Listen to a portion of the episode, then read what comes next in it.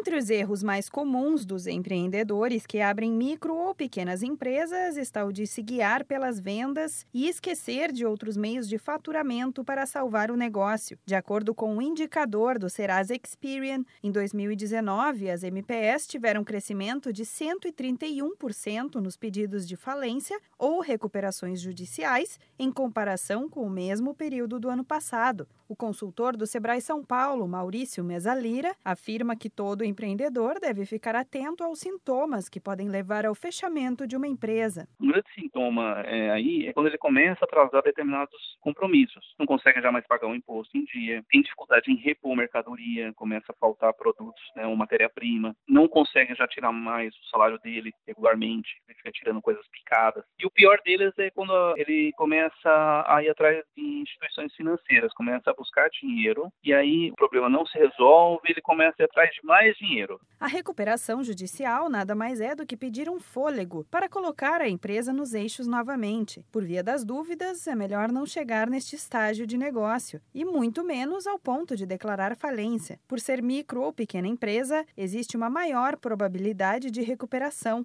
E é aí que entra mais uma vez a dica do planejamento. Antes de abrir a empresa, todo empreendedor deve prever os possíveis desafios e obstáculos que surgirão no caminho. Segundo Maurício Mesalira, enxergar tudo o que pode acontecer nos negócios de forma antecipada já é meio caminho andado para a empresa dar certo planejar a empresa significa eh, entender como que ela deve funcionar e, nesse planejamento esse empresário ele vai acabar sendo forçado a pensar no, nos números que a empresa tem que ter. Então, qual é o mínimo que ele precisa faturar? A partir de que momento ele está tendo lucro? Qual é a margem adequada para ele colocar no preço do produto ou do serviço dele? Então, quando ele fala em planejar, ele tem que enxergar tudo isso de forma antecipadamente.